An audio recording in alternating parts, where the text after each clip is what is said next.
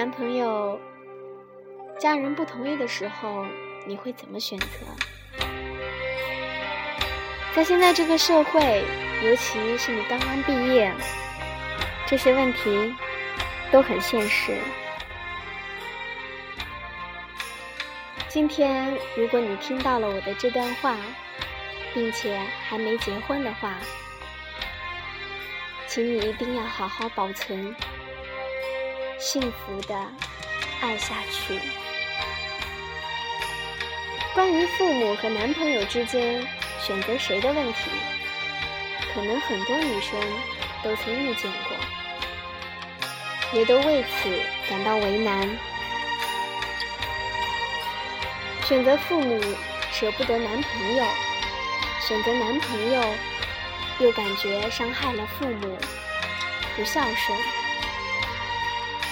但最后总是选择父母的比较多。而人生观学家的观点是，这种选择是错误的，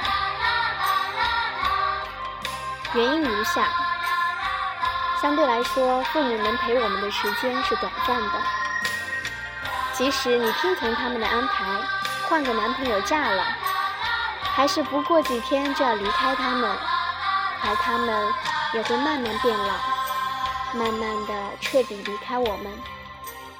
而老公确实是真正能陪你到老的人，所以这个人一定要选好。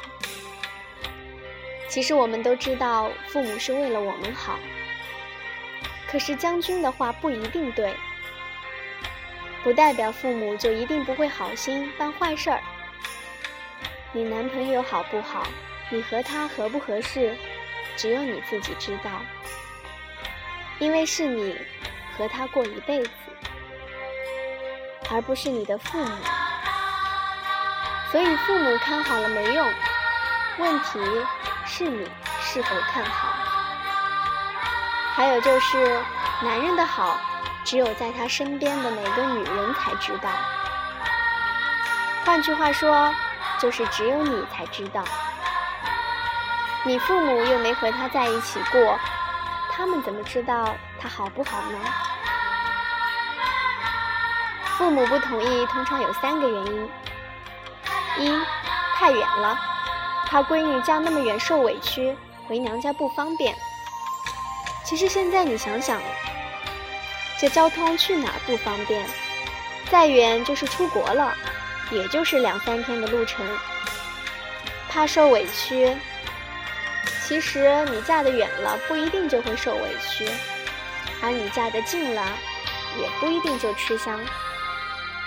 有的嫁给同村的，还不是三天两头打架。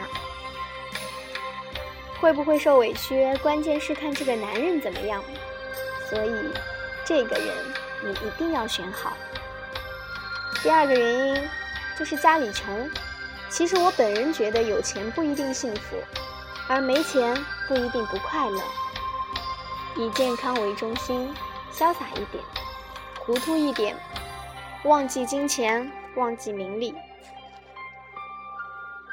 有个伴，有个窝。有点钱，有好友，简单的爱，真心的疼，一点温暖，一点安宁，幸福不过如此。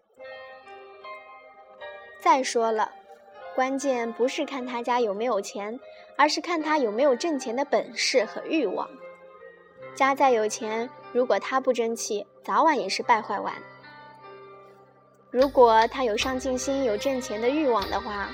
那现在的穷也是暂时的，这一点上，父母应该把眼光放远一点，而不是只看眼前。至少不该一棒子把人打死。所以，贫富不是看家，而是看人。第三就是名声不好，或人品有问题。关于名声问题，如果是家名声不好，父母造成的。那我觉得不应该把罪过归罪于孩子身上，对他很不公平，因为他并没有错。谁敢说杀人犯的儿子就一定是坏人，就一定是杀人犯？再者，男人家边地方可能有过某些特殊事件发生，以致影响整个地方的人在外的名声。如果这样一竹竿打死一条船的人，那么世界上好人已经没有几个了。如果他本人确实不怎么样，吃喝嫖赌、偷鸡摸狗、做尽坏事的话，那我完全赞同父母的意见。这样的男人不能嫁。其实父母的生气都是暂时的，以后他们会原谅你。而男朋友没了，就是没了。可能你会找到一个更好的，但你绝对找不到一个一模一样的，找不到一个像这样爱你、关心你的。如果你仅仅是为了孝顺，不让父母生气，而丢掉你的男朋友，我觉得这对他来说很残忍，也很不公平。同样，我觉得你在他心里太没地位了。丢掉你仅仅是为了让父母一笑，这是多么可笑的事情！当然，你可以说他是孝顺，但我觉得是愚孝。我记得有一所大学，一个教授做过一个实验。让一个女生在黑板上把自己认为最重要的人依照次序排列出来，包括父母、兄弟姐妹、朋友、同事、邻居，然后再以自己认为不最最不重要的人逐个删除，到最后只剩下孩子、父母、老公，最让他为难了。到最后，他是哭着删掉了父母的名字，接着是孩子的名字。于是这个教授就问他说：“父母给了你生命，并且把你养大成人，还给了你无私的爱，而孩子是你的亲生骨肉，唯独丈夫什么都不是，既和你没有血缘关系，也没有大恩大德。”你为什么偏偏留下了他？于是这个女生就说：“父母迟早会离他而去，只是早几年晚几年的事。孩子长大以后会有自己的家，也会离开自己。而真正陪自己到老、陪在自己身边一辈子的，只有丈夫。”人家都说婚姻是女人的第二次投胎，第一次你没得选择，但是第二次你有。至于怎么选，那就要看你自己了，谁也无法帮你，而别人的意见也只能仅供参考。